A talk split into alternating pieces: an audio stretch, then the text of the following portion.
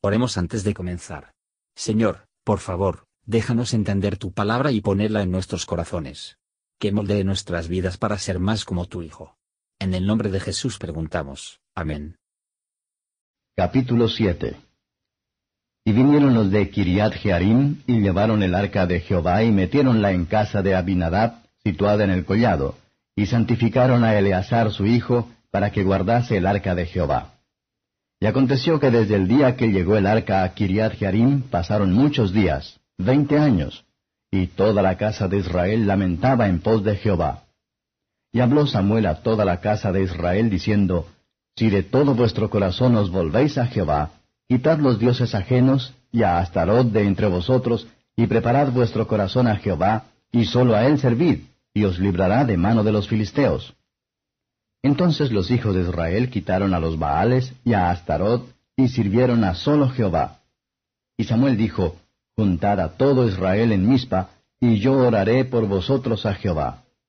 Y juntándose en Mizpa sacaron agua y derramaronla delante de Jehová, y ayunaron aquel día y dijeron allí, Contra Jehová hemos pecado. Y juzgó Samuel a los hijos de Israel en Mizpa. Y oyendo los filisteos que los hijos de Israel estaban reunidos en Mizpa, subieron los príncipes de los filisteos contra Israel, lo cual, como hubieron oído los hijos de Israel, tuvieron temor de los filisteos. Y dijeron los hijos de Israel a Samuel, No ceses de clamar por nosotros a Jehová nuestro Dios, que nos guarde de mano de los filisteos.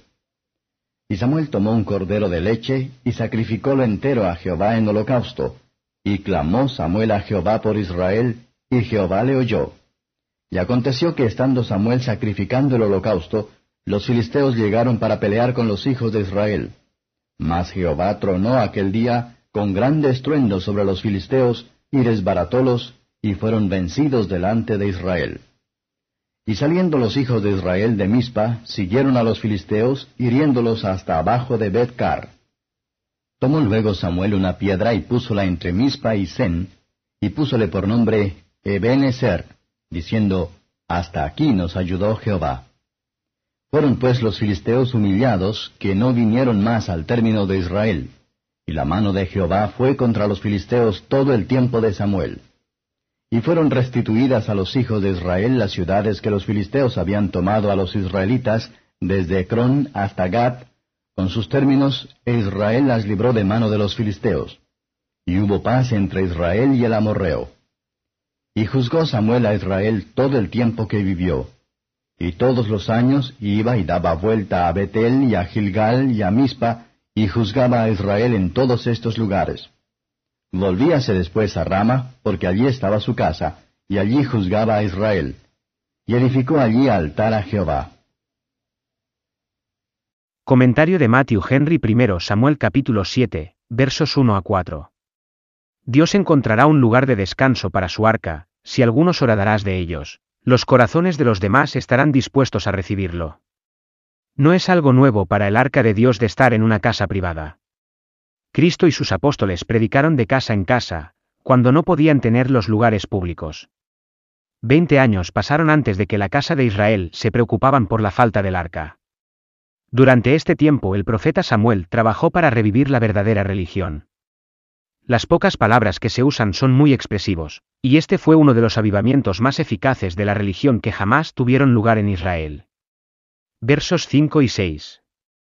Israel sacó el agua y la derramaron delante del Señor, que significa su humillación y dolor por el pecado. Ellos derraman sus corazones en arrepentimiento ante el Señor. Eran libre y pleno en su confesión, y se fijaron en su resolución de echar lejos de ellos todas sus malas acciones. Hicieron una confesión pública, hemos pecado contra el Señor, dando gloria a Dios, y teniendo vergüenza de sí mismos. Y si así confesamos nuestros pecados, encontraremos nuestro fiel Dios y justo para perdonar nuestros pecados. Versos 7 a 12. Los filisteos invadieron Israel. Cuando los pecadores empiezan a arrepentirse y la reforma, deben esperar que Satanás será reunir toda su fuerza contra ellos, y establecer sus instrumentos en el trabajo en todo lo posible para oponerse y desanimarlos. Los israelitas ruego encarecidamente Samuel que orara por ellos. Oh, qué consuelo es que todos los creyentes, para que nuestro gran intercesor anteriormente no cesa, nunca está en silencio, porque Él siempre aparece en la presencia de Dios por nosotros. El sacrificio de Samuel, sin su oración, había sido una sombra vacía. Dios le dio una respuesta cortés. Y Samuel erigió un monumento de esta victoria, para gloria de Dios, y para alentar a Israel.